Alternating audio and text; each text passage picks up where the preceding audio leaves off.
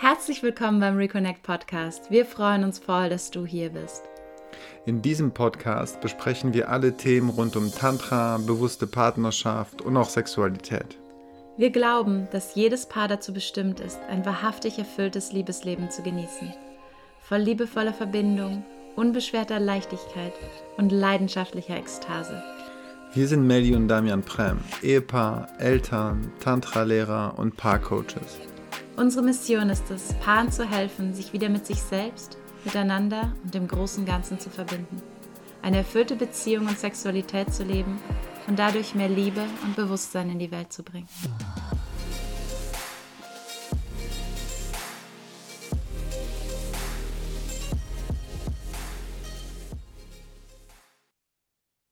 Yeah, welcome everybody. I'm very happy and very honored to have Maha with me today.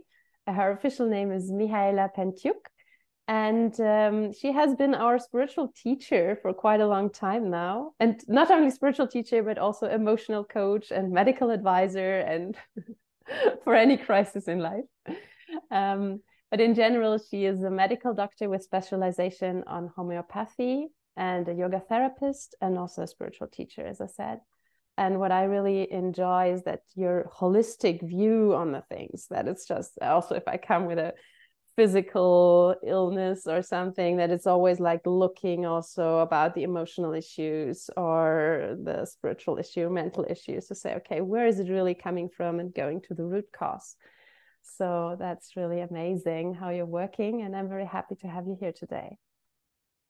Thank you, Meli. Thank you so much. It is an honor to be invited and to talk, to discuss with you these uh, subjects, to go deeper into these uh, directions. And uh, yes, our subject today is uh, uh, delicate, to say the least. Yes, but indeed, it is a subject that is uh, very present. Very few people speak openly mm-hmm. about it. So it is really a an honor, to, a privilege, an occasion to to go into this subject and to talk with you. We have been through a lot uh, together. We uh, know the highs and the valleys, and uh, indeed, this uh, holistic approach to health and uh, spirituality and life, it is a real treasure, really valuable, a real value, and uh, I I surely hope that everyone is going to to get how much uh, plus bonus plus value it brings to their life individually. So mm-hmm. yeah, let's yeah, dive in. definitely. but first, before we dive into the pain during sex topic, um, perhaps you can tell us a little bit more about your own journey or what led you to what you're offering today.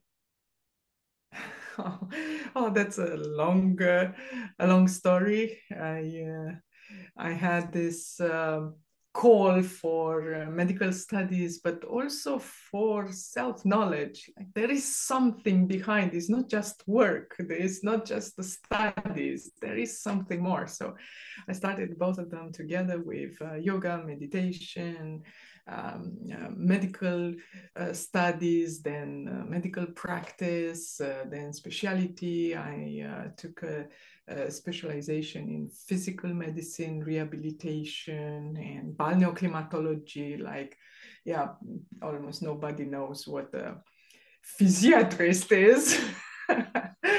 uh, everybody says even even translators official translator this is very funny. Official translators people who should know english they all the time translate my medical uh, doctor's name is psychiatrist because everybody knows what a psychiatrist a shrink is but physiatrist, a doctor that works with the body and with the alternative methods and with the spa methods, because that's the essence of it.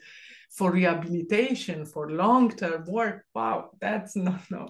So even starting from the medical specialty, there is a fringe, there is a, a border, there is a direction towards holistic aspect, and then I developed even more towards um, holistic therapies, uh, classical homeopathy, yoga therapy, Ayurveda, psychotherapy, and everything that is necessary to put together you know in this uh, in this complex um, approach to it's the mystery that we are that the human being is and uh, the health in itself our condition of health. It's amazing absolutely fascinating to see how different symptoms come from so many can be produced from so many uh, causes root causes direction triggers yes and we usually have the tendency to stay in one direction like okay it's diet or it's uh, uh, toxicity or it's uh, only the mind or it's not. no it's everything and everyone takes bits and pieces according to their own individuality and that is fascinating fascinating to see indeed. It's uh, so nice to, to feel time, your your energy and enthusiasm about this topic and still this interest. Yes yeah. Well it's it's more than 30 years it's 34 years now that i'm you know in this on this journey and it, it has been a, a lot there has been a lot of struggles like uh, really i i went through through times of uh, of internal schisms. Like i was one in the medical environment at the at the work in the hospital. I was thinking in a certain way. I was applying certain treatments and i was different when i was going and doing my yoga, teaching the yoga, or doing the meditation, making the retreat, working with the holistic uh, approaches, and and it was like okay, there are two doctors inside the, the and me, and two two different ways of approaching and how to put them together at that time yeah to say that stress is uh, the cause of uh, many diseases it was like blasphemia and think like now it's common knowledge. Everybody knows like this. Yeah mm, agrees with that. At, at, that time no actually it was uh, it, it, was quite a quite a journey quite a journey that the journey that i am very happy to see now. Is supported by science it's supported also by the traditional medicine. So somehow things come together. Somehow we yeah we build some bridges. We build some bridges. So that's a yeah. that's my my hope that it's going to continue and finally it will become mainstream. What is now alternative complementary and alternative i hope it will become mainstream. And also individualized medicine individualized personalized integrative personalized medicine. This i believe is the is the future. Uh, we have seen during the pandemic time that uh, um, the emergency medicine was making uh, people in was forcing certain kind of uh, directions that will be good for all or for the average people.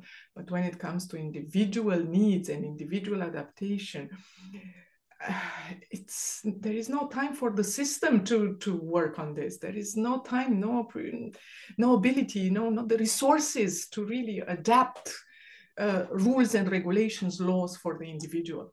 So we need to be outside of an emergency situation, health emergency situation, to really put the basis of an individualized uh, medicine, of the one that really looks on how the person, how how the human being is is approaching a certain disease. Okay, we have a virus, a new virus, and everyone does. There are certain symptoms, but uh, nobody is having the same kind of reaction. Nobody, not even people of the same family, and you have seen it.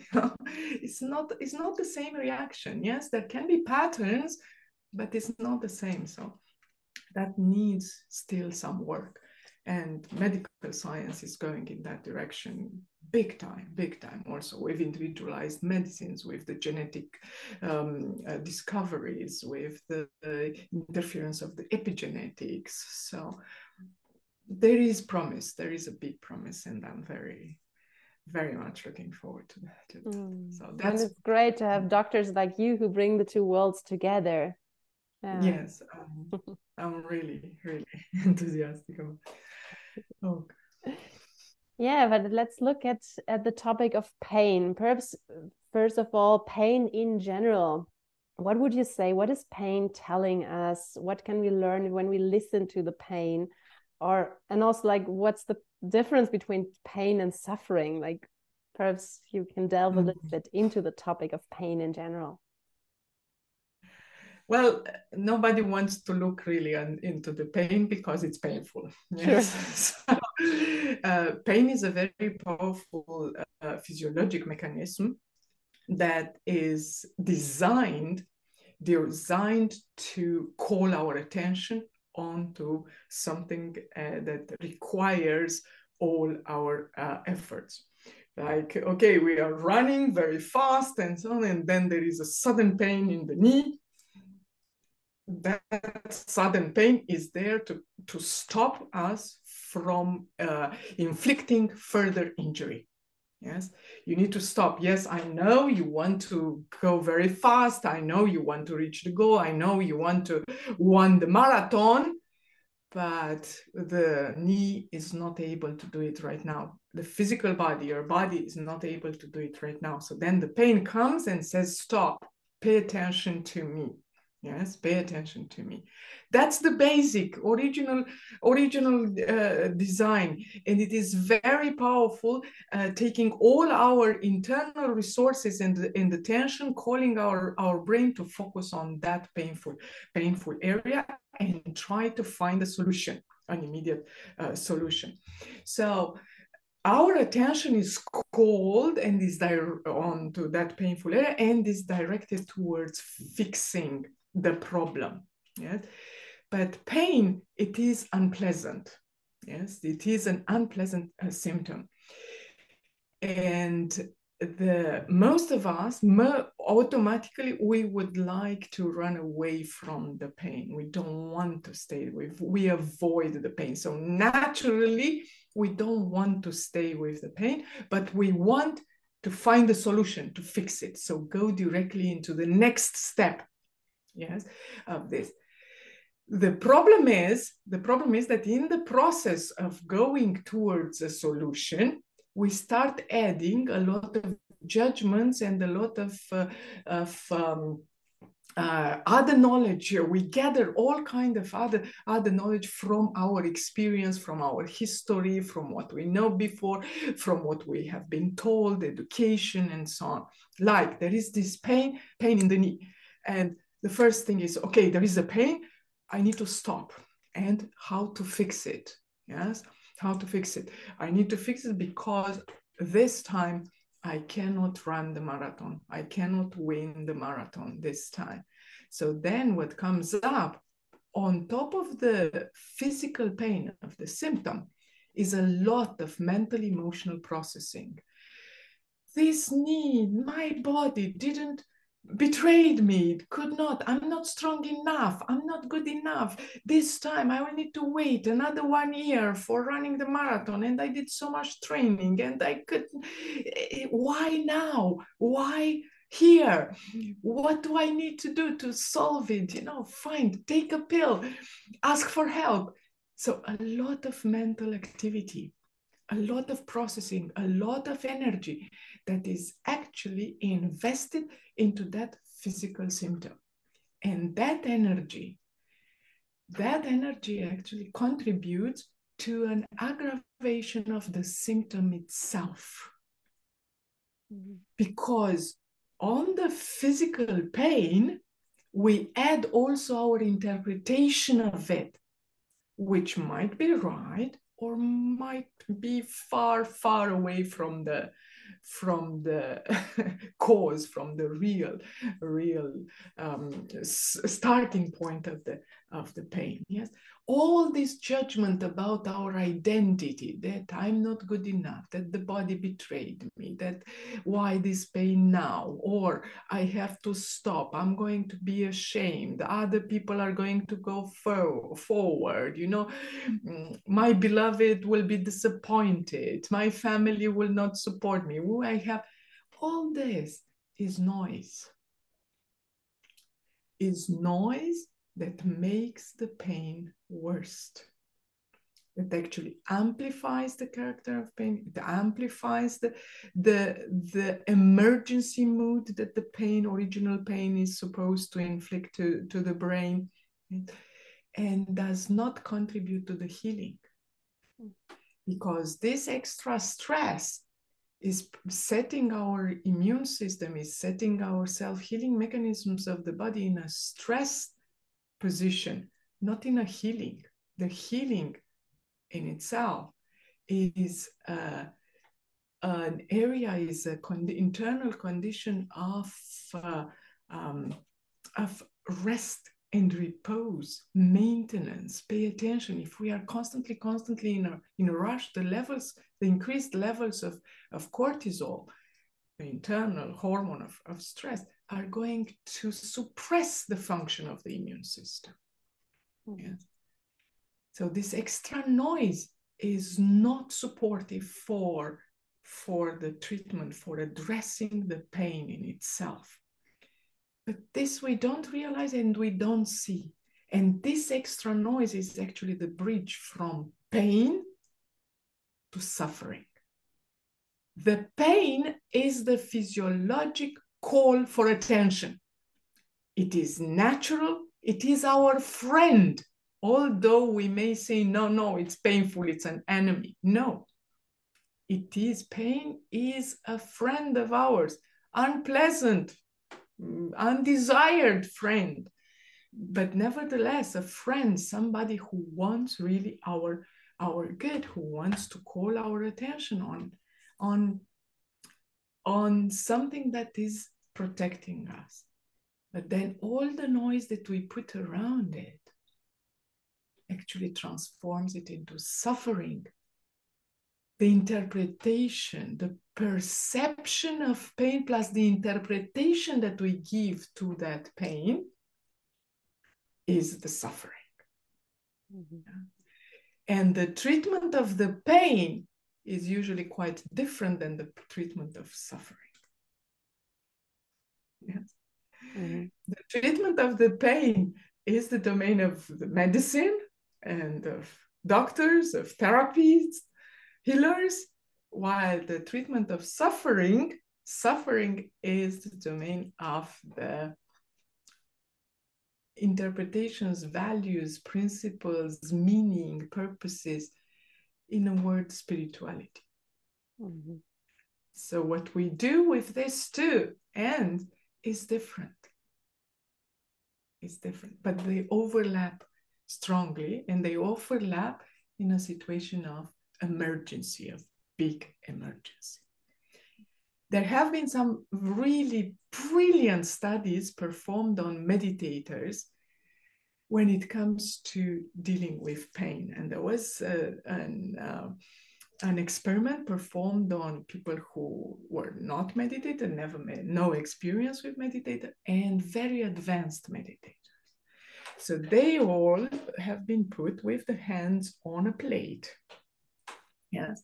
And they were told that during 10 minutes, in the next 10 minutes, at one point, is going that plate is going to heat up very shortly for a very short period of time, short enough to inflict the pain, but not produce a, um, an injury, yes, without producing a burn. Yeah. Mm-hmm. So everyone went into meditation with the palms on that plate, knowing that at one point there will be pain. They are going to experience pain. Yeah?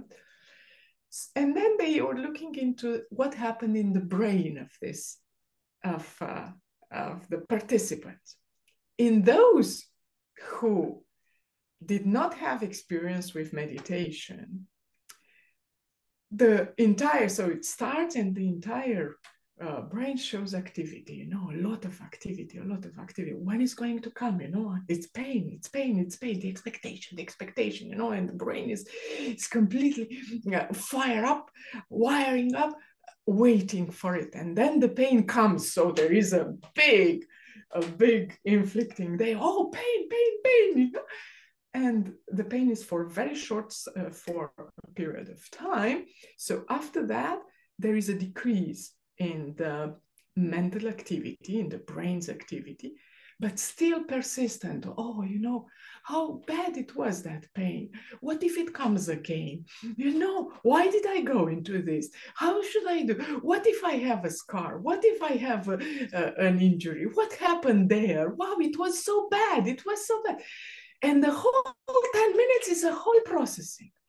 While the advanced meditators, they start with the palms on the same plate. They meditate down line, line, line, line, flat line of meditation, meditation focusing. There is a peak when the pain is perceived. So there is mental activity. The pain is perceived really and that sharp and at its intensity, its proper intensity, sometimes even more than, than the non-meditator because there is an increased sensibility. So there is a very high high activity in the brain perceiving the pain and then it comes back to the normality and there is there is meditation again there is a baseline of brain activity mm-hmm. well that's the difference between pain and suffering mm-hmm. the pain is only that big it's only that big all the noise around is the suffering Mm-hmm. And the pain needs to be addressed with medical if there if it produces an injury or something needs to be addressed medically. The noise requires personal work requires meditation stress management personal knowledge control of the mind focus of the mind uh, self-investigation looking into the character of the pain the expectations the the history, the trauma, all the things that that we put on top of. Mm. Wow, that's really interesting. That's a really nice example of the of the experiment. Yeah. Yes, yes, indeed. Fascinating, indeed. Mm-hmm. Fascinating mm-hmm. how how this and to have it like on paper, on the you know EEGs, on the fMRIs, like having the instruments showing clearly mm-hmm. this difference is mind blowing. Yeah. but if we talk about pain, when would you say, I mean, what is a healthy way to deal with the pain and find relief? And when make does it make sense to take painkillers, or do you say no, not at all? So what how do you address this? So now it depends very much on the character of, of pain. Yes. Our first reaction is when it comes to pain is to avoid it, yes, to run away from it because it's unpleasant, or to jump into finding a solution to it. Yes.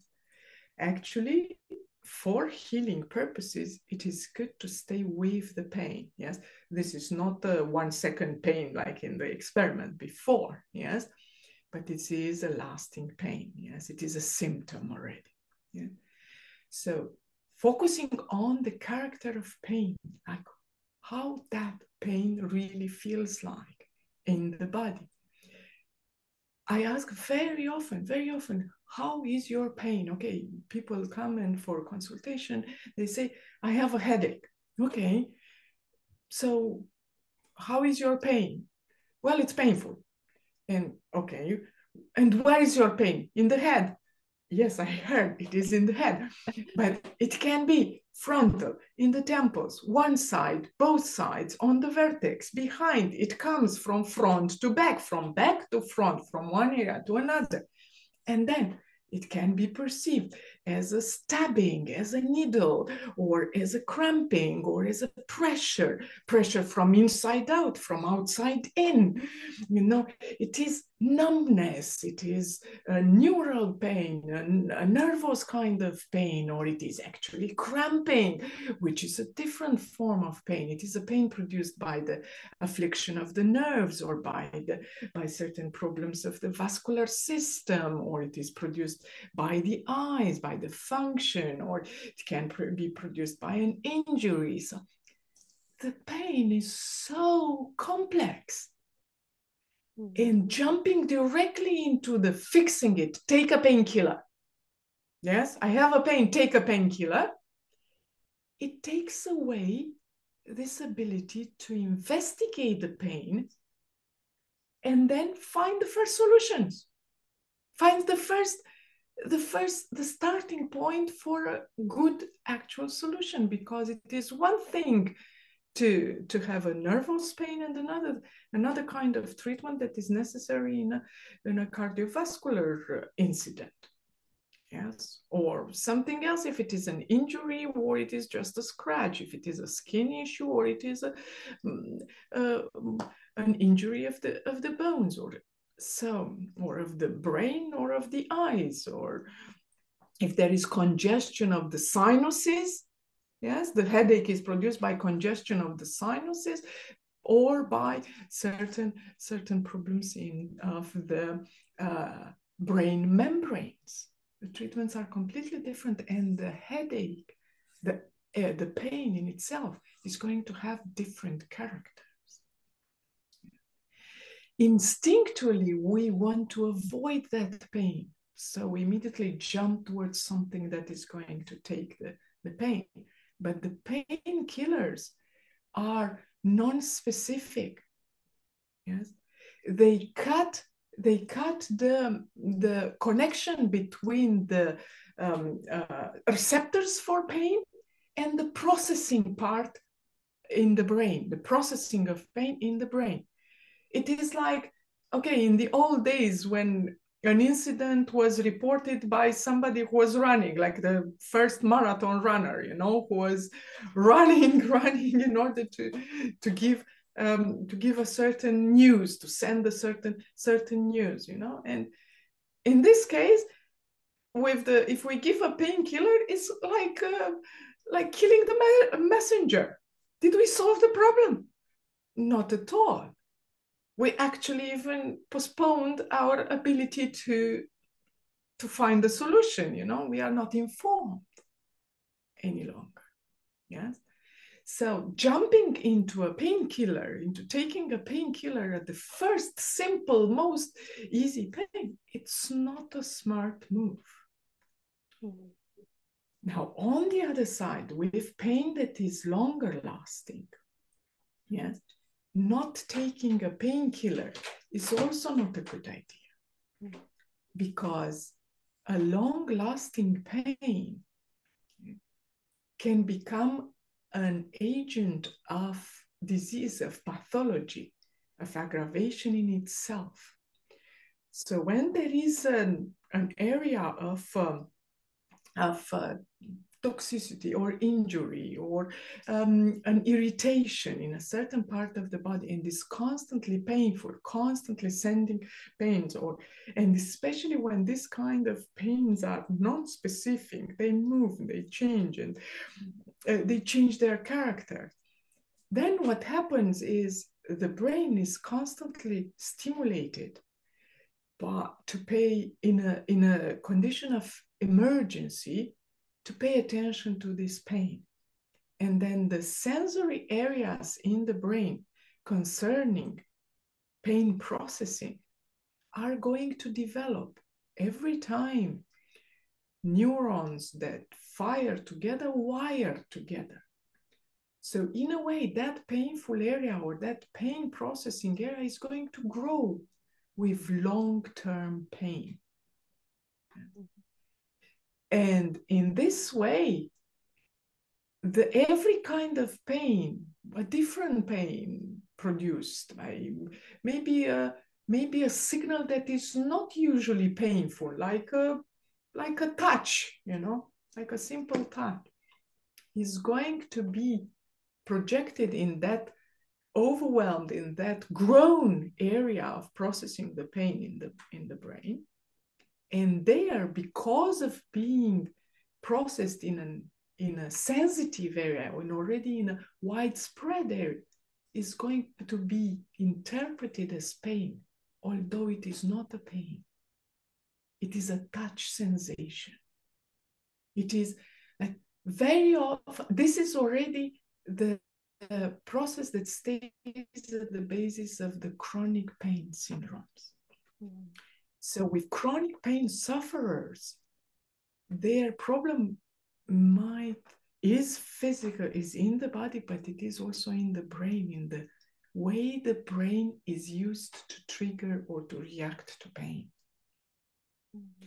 Both needs to be addressed. In these cases, it is better to take a painkiller. If there is no practical solution, if there is no easy way of reducing the pain, of addressing that pain, long-term pain can produce, can lead to this um, chronic pain syndrome. And we need to avoid that. Mm-hmm. So taking a painkiller in this case is important. Mm-hmm. It's important. Yes. So things are adapted. We need to look into the character of pain and also in the one who is in front. Yeah. So in the individual who has the pain.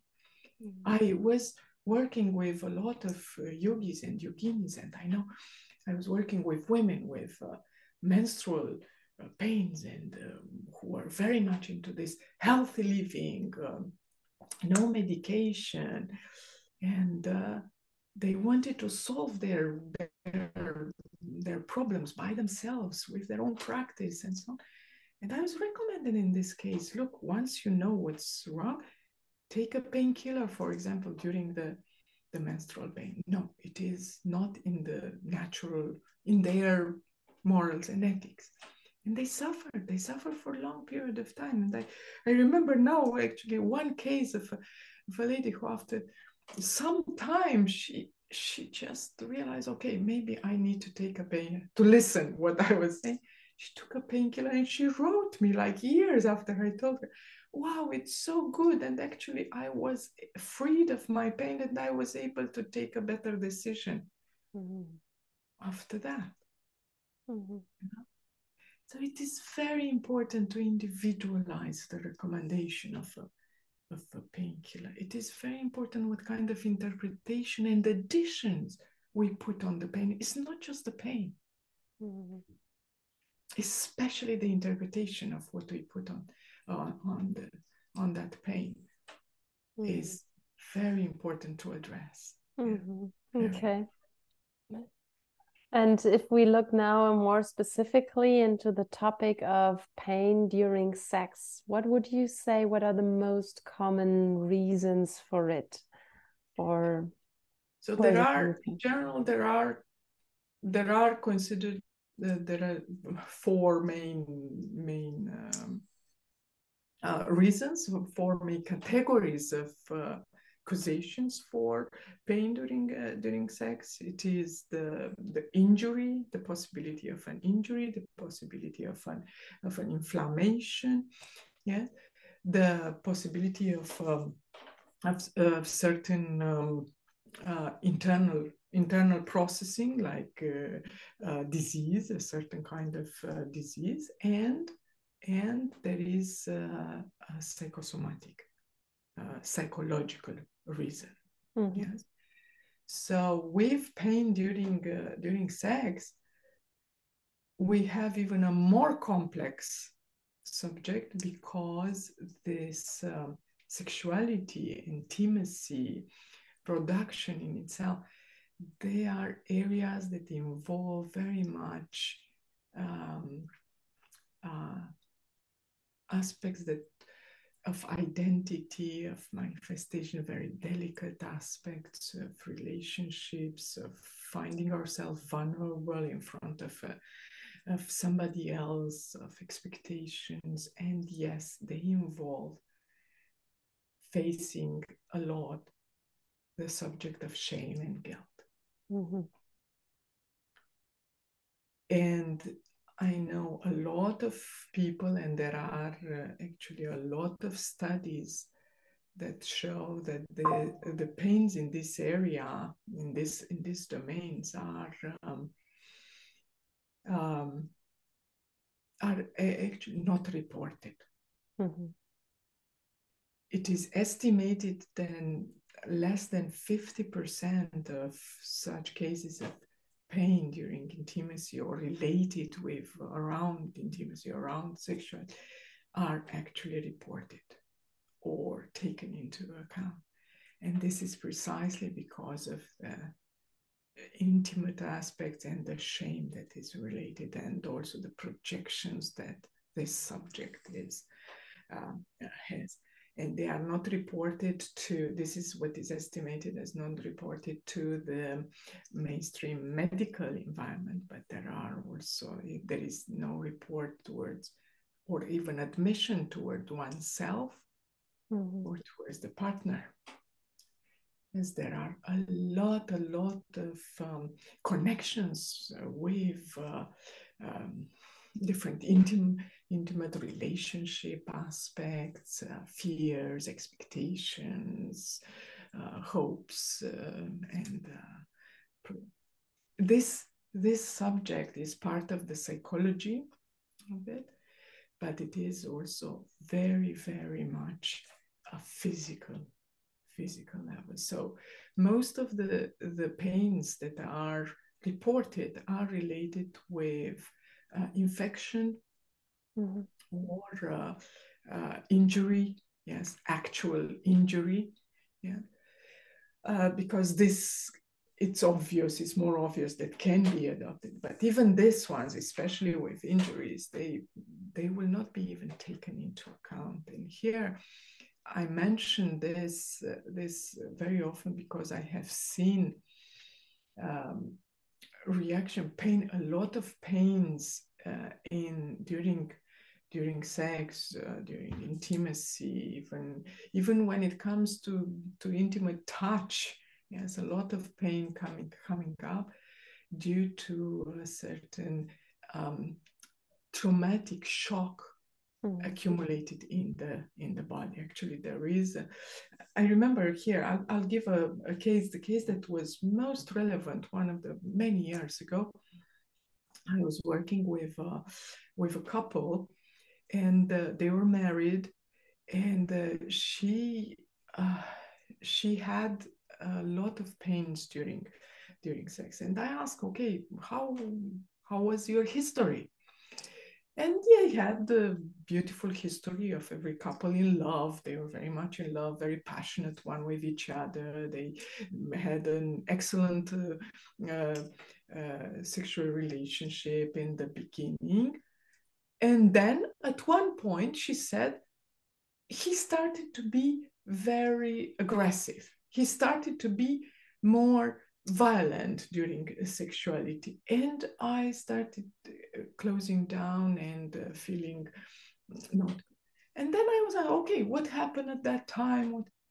It turns out that actually she had a serious ski injury a, a ski accident at the same time. A ski accident that left uh, an imprint of physical trauma. I have seen cases, and I know in Materia Medica mentioned this, like aversion to penetration. It's written in the Materia Medica Homeopathica, for example, in women post physical injury. And this is not sexual abuse. This is not sexual trauma. This is has nothing to do with the sexual trauma. Her trauma actually was somewhere in the area of the legs, not in the genital area. Yes, but the body in itself uh, gathered the memory of physical trauma in her entire being, her entire perception, perception of touch, all touch sensation was shifted mm-hmm. to a higher level of sensitivity. And she was more sensitive to touch and averse to touch in general like her first reaction to touch to any kind of touch even embrace a hug a, simple hug of a friend the first reaction of the body was like no go away. But it was so subtle she didn't really notice that mm. that thing that that shift. She didn't really notice it.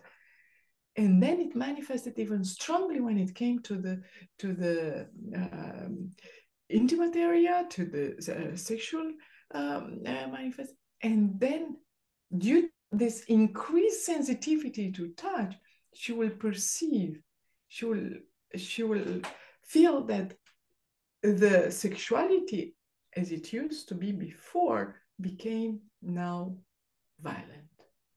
Mm-hmm. And this was a shift in the perception of touch, in the internal sensitivity to touch, of a physical, of a physical memory, physical body memory. And it goes, I have seen cases in such uh, with with such as and it goes towards the development of vaginismus, this spasming, cramping that even even um, uh, prevents penetration, prevents the actual actual uh, sexual uh, act. And it is not related with sexual trauma. If there is a sexual trauma, and then even more, mm. this can be. But still, it needs to be addressed. So that physical trauma needs to be addressed. Yes, and addressed in the body and the brain. Yes, because it is a, a bodily memory. Mm. So it's not not just a memory in the in the mind. Yeah, actually, in the in the case that I was presenting, only by uh, calling the attention on this coincidence between the physical trauma and the shift, the change in, in their uh, sexual dynamic was extremely relevant for both of them and going through the trauma treatment and going through through the whole uh, process in, in itself they were actually able to return to return to a normal uh, normal uh, intimacy mm. physical intimacy mm. yeah.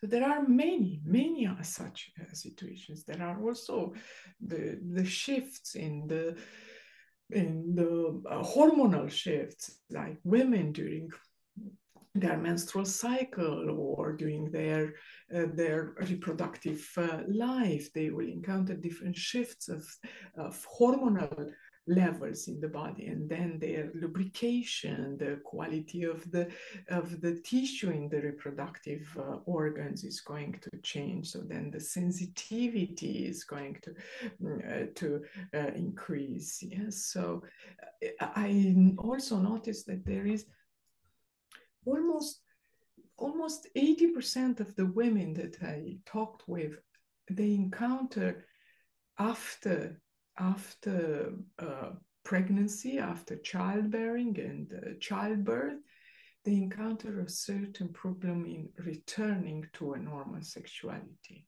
Mm. Yeah. And this is related with a difficulty of the body to return to a certain normal uh, hormonal dynamic dynamic, not hormonal levels, because the levels of hormones might be the same when taken at one time. Yes, mm-hmm. but the dynamic, that fine dynamic, is is is uh, the one that is going to support such uh, such processing. And a lot, a lot of women then they will have a rejection they will experience a rejection towards sexuality or um, sexual encounter and immediately after after birth and then the relationship suffers and yeah.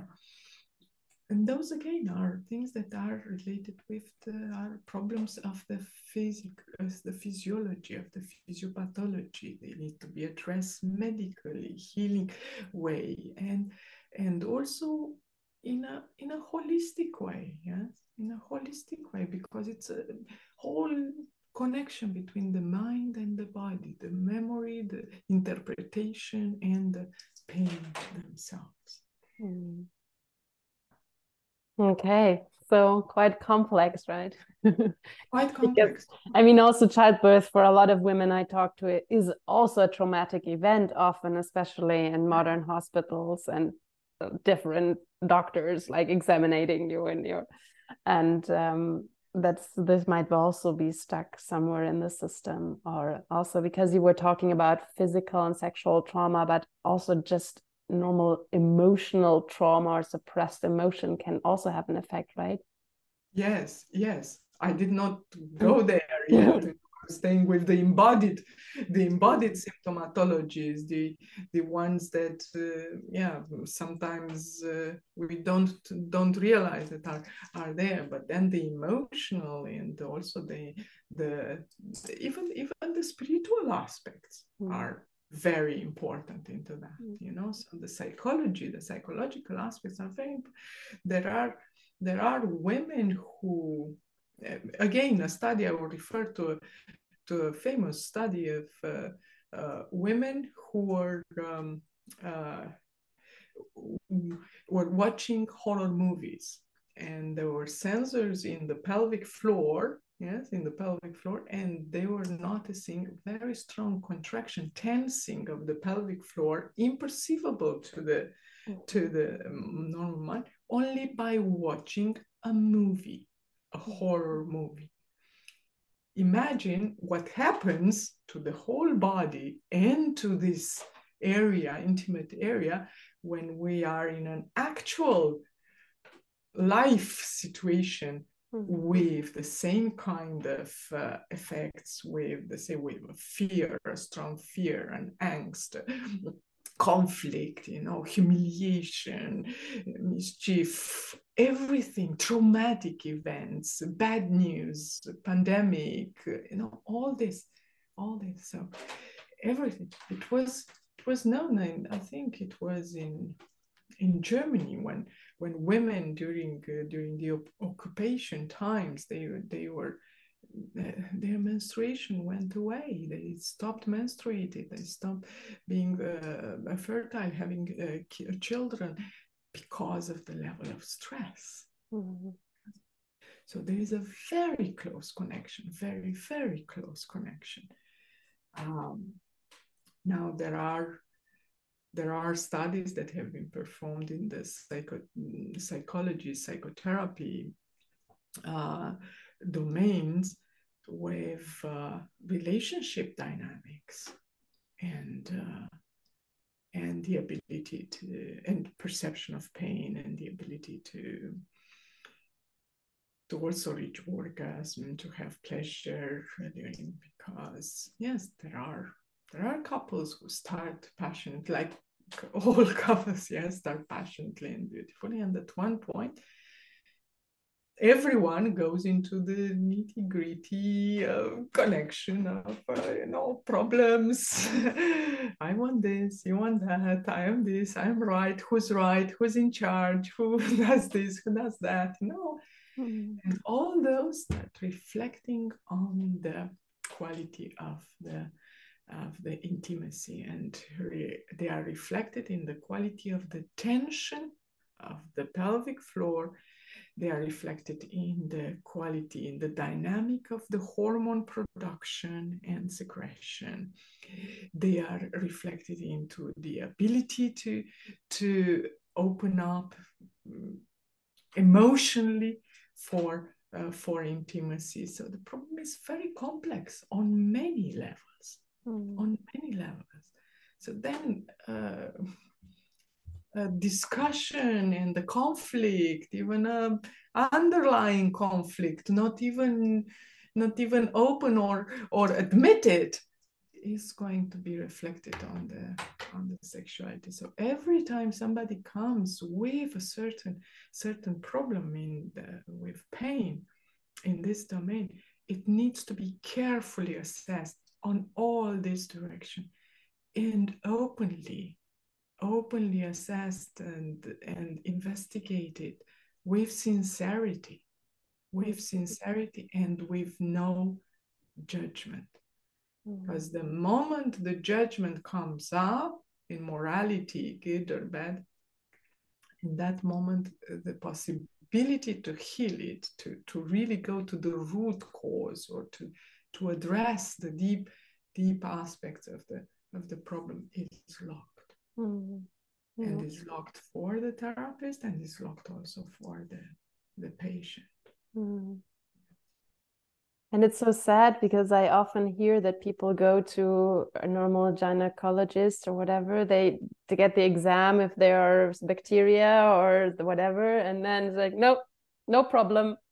No it's problem. Your imagination, and you're sent back home. And it's like yes. that so many people do not really feel seen. Although this is already such a vulnerable act to go and ask for support in this aspect, Yes. and then often you don't receive any support um, Yeah. with in the normal system. I don't know.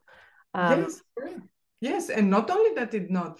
I I have seen it firsthand. You know, in my personal experience and in the experience of my my patient, judgment and and even scolding scolding like coming out of the of the uh, you know clinic of a consultation crying because of being told directly you're stupid you know or you Whoa.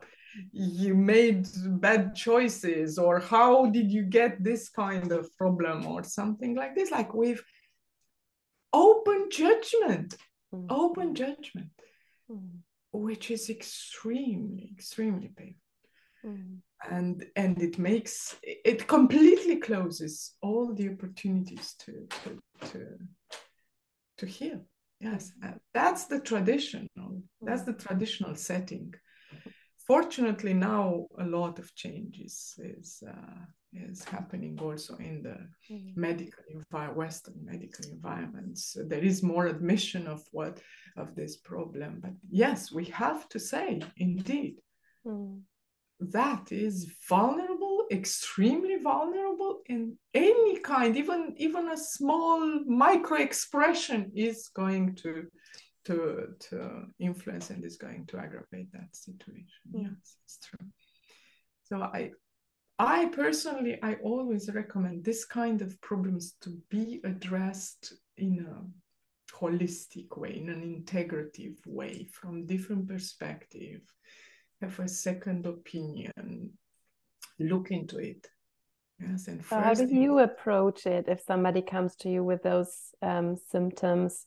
Like, what would be a way how to approach it holistically, or do is it necessary to do like most mainly very expensive hormonal testing, or um, or is it important to look at your psychological issues, or, or where what is your approach? What kind of questions do you ask, or how do you get to the root cause?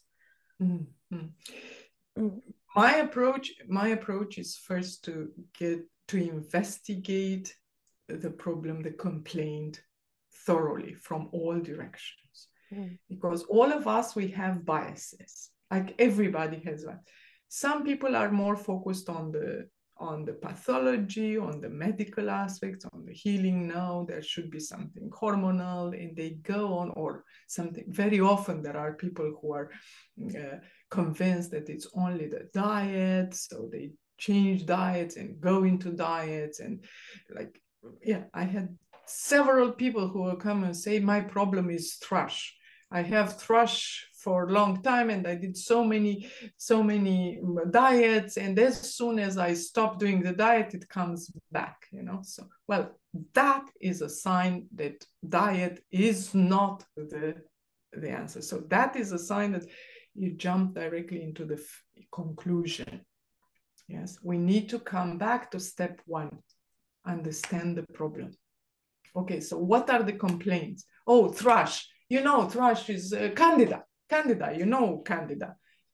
While i know candida i want to know what you mean by candida. What are your symptoms the way you approach candida? Yes so the put a saying my problem is thrush or my saying is candida it's already jumping to the to the diagnostic. We need to come back to the symptoms. So the so what is the problem? Ah that there is pain during uh, sex that there is a certain kind of discharge. And uh, oh th- that discharge is shameful. So i wash i do all kind of things. No stop washing stop doing. Fine. What is the character of that discharge? How is it naturally? You know how it comes? How is the pain? When does the pain come? You know investigate clearly. Know your body. Know those symptoms, yes, know the complaint, gather all the information on the symptoms, like good bedside manner anamnesis yes? Is in the old days when the doctor came and will ask all the questions in the uh, past yes? And the smell and the, uh, the, patterns when does it come? Is it when you lie down or when you stand up or when you run or you know it's amazing. It's immediately after menstruation is before is connected with the sexual desire it is not. Like i i ask all these all these questions and and only very few women can can say this uh, oh this is a good question but i don't know. I never thought about it. Well it's important. It is important. And how is the the menstrual pattern? Do you actually take a note? Uh, when is your sexual desire? If if this this discharge or this pain comes together with the sexual desire an increase of sexual desire then it is more likely to be connected with with hormonal issues. And so on. There are there are all these details. So let's look into the character of pain the patterns around it uh, the responses to different applications. Like if i have stress there is more. If not what kind of stress? If i eat certain things maybe not. So notice all this this aspect yeah? Notice all this aspect. Gather all the information. Logical medical symptomatology, yes? And then investigate the mind body connection because that is essential as well. Like, what does, what do you believe about it? What, how, what, the, how does it feel like? How does it feel like? Because very often uh, uh, people will start coming with things that they don't dare to say, you know, very often I have I have this thing, you know, this I would not say to a normal doctor, you know, because it sounds crazy. yeah? Like somebody, men and women, they were telling me, you know, it feels like there is something alive down there in the lower abdomen you know it's something moving there. And then women might say you know it feels like i'm pregnant but i'm not you know or there is something alive into this or there is a, a parasite you know the mind the mind comes up with this. So this kind of this kind of uh, of irrational or semi-rational but these internal perceptions they are the way that the mind interferes with the body. The autonomic nervous system is the part of our nervous system that is in closer control, closer connection with our physiology, with the organs, with the with our uh, internal processing. It's not the brain, the logic.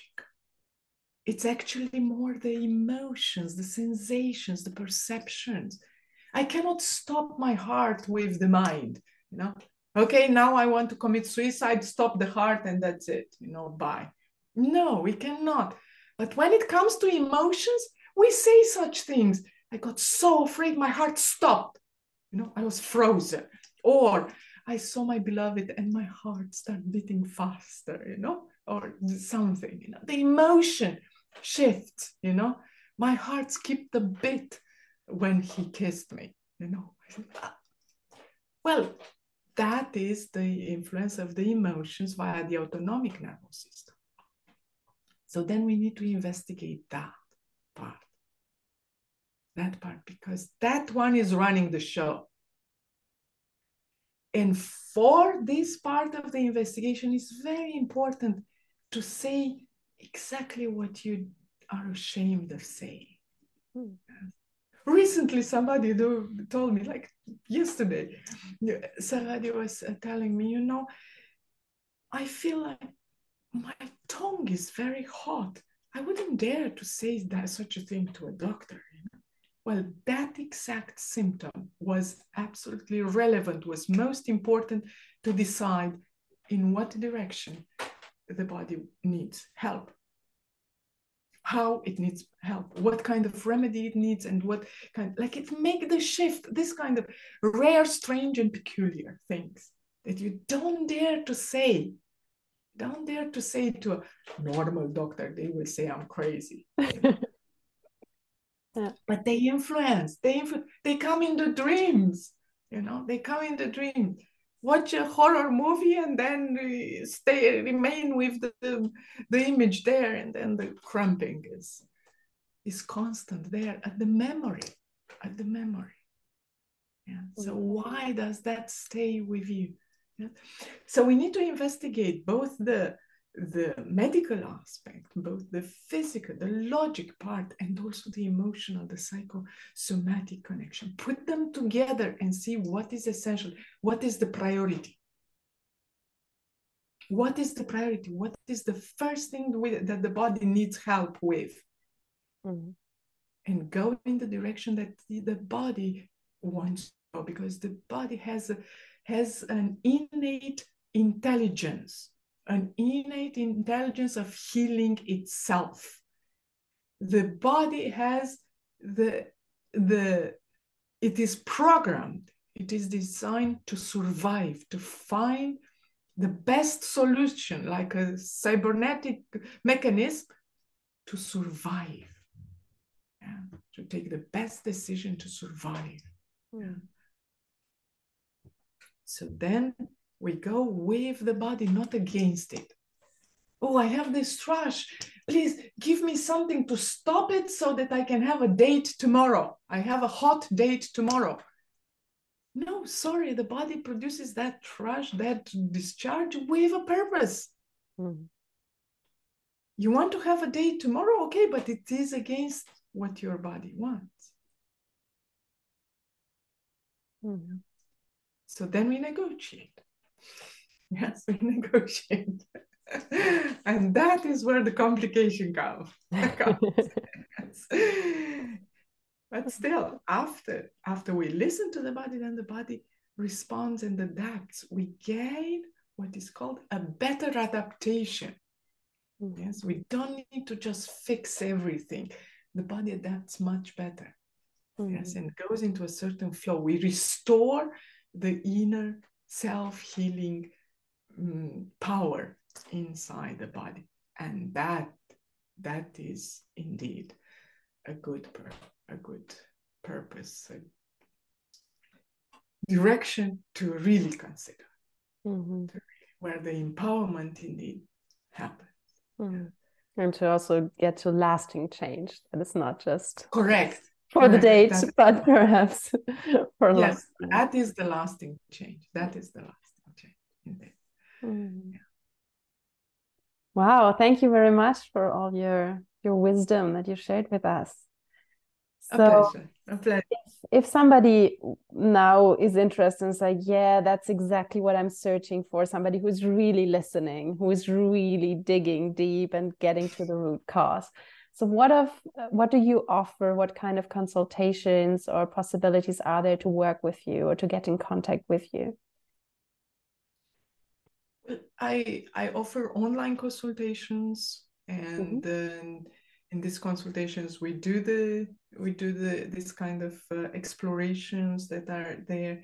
If it is necessary if i see uh, because this is something i i uh, you asked about uh, before um, if it is necessary we go into hormonal um, uh, testing, we go into medical testing, into more expenses, ex extensive testing, especially if from this investigation, online investigation comes up the need to, to go deeper, deeper or uh, to look for what is called an obstacle for cure, then we ask for more, for more. So very often I ask, uh, ask people to go and do certain investigations that are necessary. And, mm -hmm to add to see that or we need to to address some aspects from the environment. Again recently there was a lot of uh, uh, cases and uh, situations with people who are suffering from mold and regardless of how much treatment and and healthy lifestyle they will have if they are living in an area that is um, has a high level of toxicity and um, uh, intolerance will produce an intolerance or even allergic allergic reactions then the body is overwhelmed. The power of the self healing powers of the body are overwhelmed. So sometimes it requires lifetime life, lifestyle changes. Mm. So um, the practice, my practice is integrative, personalized. So it has the is individually centered. The needs of the body, the needs of the self-healing mechanisms are the priority. Yes. And as I said before, these these uh, priorities of the self-healing mechanisms might not be the priorities of the mind, of the personality, of the of the time in life. Yes, there are women who want to have a child right now, but the body has other things to deal with first, other priorities. So then we need to find uh, find the best best solutions from both directions. So I do online consultations. I do also recommendations of uh, uh, a um, lifestyle of um, exercising, of uh, nutrition, of uh, psychotherapy. I work with the mind and the body. And uh, I also make a lot of a lot of referrals because there are the needs of uh, this holistic healing are not just in uh, in one direction. Yes, some people need adjustments, some need uh, people need rest, others need more exercising. Yes, it need more dietary investigations. So um, I have this experience very much in uh, working with uh, uh, spiritual circles, with people on a spiritual path, or with uh, existential uh, concerns, uh, people who are very, uh, for whom meaning, purpose, um, spiritual practice, meditation, yoga are, are essential. And this is, again, this is a domain that is really relevant because during certain kind of certain stages of personal de- development, we reach some breakthroughs moment, uh, but we also reach some blockages. There are mistakes. There is healing, a healing need, a healing priority, and then a spiritual priority, or healing um, um, blockages that do not allow development in a certain uh, area of spiritual practice. So that is that is also an integration and a very important one, very important one, the one that is not addressed in the medical settings, in the normal mm-hmm. medical settings. Mm-hmm. So, uh, yes, there is more and more admittance that such a thing is important and uh, there is work contribution between between hospitals and uh, uh, priests chaplains um, uh, churches so uh, but there are people who are not involved and more and more there are people nowadays who do not declare themselves religious but they are spiritual and do not belong to one domain one path or another they will still have experience they will still experience this kind of connections interferences mm-hmm. between their health and their practices, their uh, physical, the pathology, and the, the beliefs or the mm. purposes. The yeah, especially also when it comes to sex, I also see so much still our beliefs from Christian upbringing or whatever that influence our the shame or how we relate to sexuality and can have a huge impact also on desire and and the way that people perceive sex right Absolutely, absolutely. I'm working actually with couples like where one was was grown up as a really in a Christian environment, very very much on Christian values, and now they want to build a tantric relationship, a tantric sexuality, and with all sincerity, in all sincerity and respect for their original values and for the values of the practice in itself and then it's amazing how they come up, especially with tantric sexuality that brings up the subject of kundalini rising, very big energies. So when you put a certain kind of belief, a certain kind of emotion together with this powerful energy, it's like, whoa, it can bring quite a lot of explosion. Yeah, so it is good. As the tradition says, first, first prepare the body and the mind, prepare the instrument, and then use it for very high refined practices. Yes, mm-hmm. very, then use it because else this kind of bypasses yes in certain cases work amazingly but and in certain cases can can bring um, can bring problems mm-hmm. yeah. yeah well i'm very very grateful for all the wisdom you shared with us. Thank you very much. And i think it's so important to have this holistic approach and to really get to the root cause and and integrate all our being because we're not just one tiny piece not just the body or not just our emotions but how it's all integrated. So it's really amazing the work that you're doing. And thank you very much. Thank you for the opportunity to present it and to to spread this there are there are many doctors and many holistic therapies going into the same direction. And the more people are listening the more people are awakening in that direction the, the better it will be. And also it is going to be integrated in the system mm. the, the, mainstream system. And the, there is momentum. We are building a momentum. So i i uh, truly truly wish that this is one piece at least one powerful piece in building that momentum of change in ourselves, in uh, those who listen, in those who belong to them, who are going to influence them. Yeah. Thank you. Beautiful. Thank you. Thank you very much, Maha. Thank you. Thank you. Bye-bye. Bye.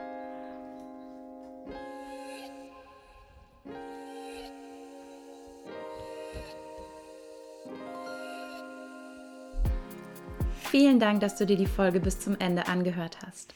Wenn sie dir gefallen hat, würden wir uns sehr freuen, wenn du sie mit deinem Partner oder mit den Freunden teilst, für die dieses Thema ebenfalls wertvoll sein könnte. Wenn du tiefer ins Tantra eintauchen möchtest, komm gerne auf unsere Webseite reconnectprem.com. Dort findest du nicht nur Infos zu unseren Tantra-Seminaren und Online-Programmen, sondern auch verschiedene kostenlose Schnupperangebote. Und wenn dir der Podcast gefällt, sind wir sehr dankbar, wenn du ihn abonnierst und uns eine 5-Sterne-Bewertung auf iTunes hinterlässt. Vielen lieben Dank dafür. Wir wünschen dir von Herzen alles Gute, Melly und Damian.